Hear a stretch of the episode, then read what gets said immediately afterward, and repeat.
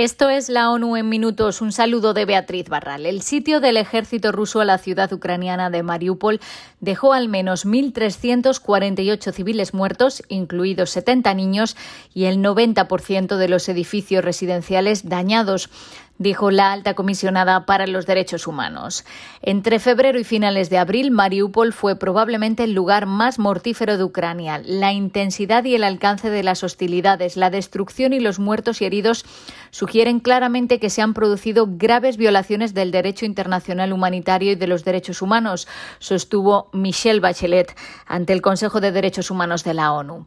Estas muertes fueron causadas por ataques aéreos, bombardeos de tanques y artillería y armas pequeñas y ligeras durante los combates callejeros. Es probable que el número real de muertos civiles sea miles de veces mayor, añadió Bachelet, que explicó que su oficina aún no tiene acceso a la ciudad ahora controlada por las tropas rusas y grupos afines.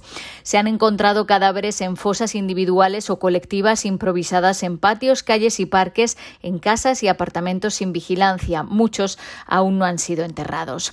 Se calcula que hasta el 90% de los edificios residenciales han sido dañados o destruidos, así como el 60% de las casas particulares. Unas 350.000 personas se han visto obligadas a abandonar la ciudad. La situación humanitaria es devastadora, dijo Bachelet, que puso el ataque aéreo ruso contra el teatro de Mariupol el 16 de marzo como uno de los ejemplos más mortíferos y representativos de los daños causados a la población civil. En el teatro había cientos de civiles escondidos en su interior con carteles con la palabra niños visibles desde el cielo.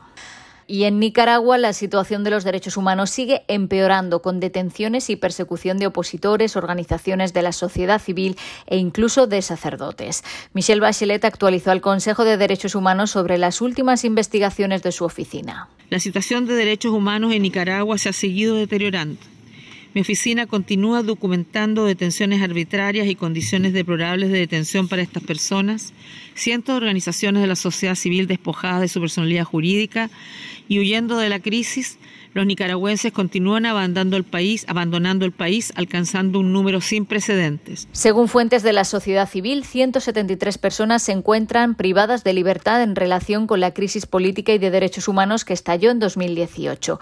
Además, señaló Bachelet, desde mayo la policía ha reanudado el acoso contra sacerdotes católicos, siguiéndolos e intimidándolos persistentemente. El gobierno también ha ordenado la eliminación del canal católico de la televisión por cable. Todo esto ha provocado que la cantidad de refugiados y solicitantes de asilo nicaragüenses en Costa Rica se haya duplicado, alcanzando 150.000 personas. El número de nicaragüenses interceptados en las fronteras de Estados Unidos está viviendo un incremento inédito también, pasando de 3.100 en septiembre de 2020 a más de 92.000 en abril de 2022. Una quinta parte de los más de 89 millones de desplazados que hay en el mundo se encuentran en el continente americano. Venezuela, con 4,6 millones de refugiados y desplazados, aunque sumando los migrantes superan los 6,1 millones, es el segundo país del mundo con más población refugiada en el exterior, solo superada por Siria.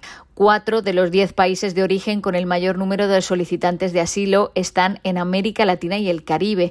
Nicaragua es el segundo, Venezuela el cuarto, Haití el quinto y Honduras el sexto. Para finales de 2021 había más de un millón cien mil refugiados y solicitantes de asilo de El Salvador, Honduras y Guatemala en todo el mundo. Las solicitudes de asilo presentadas por nicaragüenses en 2021 fueron cinco veces mayores que el año anterior. En cuanto a países de acogida, Colombia es el segundo con más personas refugiadas, 1,8 millones en su mayoría venezolanos, solo por detrás de Turquía. Además, tres de los cinco países que recibieron más solicitudes de asilo en 2021 también están en América. Estados Unidos fue el mayor con 188.900, México ocupa el tercer lugar con más de 132.000 y Costa Rica el cuarto con 108.500. Y todavía en América Latina, Chile violó los derechos de un niño de seis años con autismo cuando su Corte Suprema decidió devolverlo a España, según el Comité de Derechos del Niño de la ONU.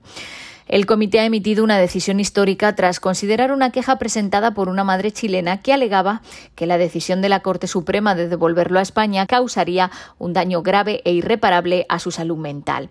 J.M, de seis años, de madre chilena y padre español, nació en Chile en enero de 2016. Cuando tenía un año y medio y vivía en España, en julio de 2017, el padre firmó una autorización para que la madre viajara con J.M a Chile.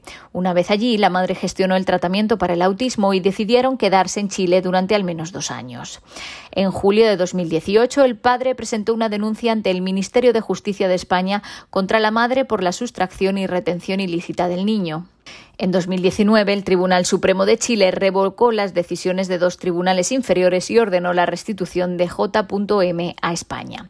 El comité no determinó que el niño debía permanecer necesariamente en Chile. Lo que determinó es que la Corte Suprema no aplicó las garantías procesales necesarias para asegurar que la restitución no expusiera al niño a daños físicos o psicológicos, tomando su interés superior como la consideración primordial, dijo una de sus miembros. El además consideró que Chile debía revaluar la solicitud de conceder al niño una reparación efectiva y evitar que se repitieran violaciones similares en el futuro.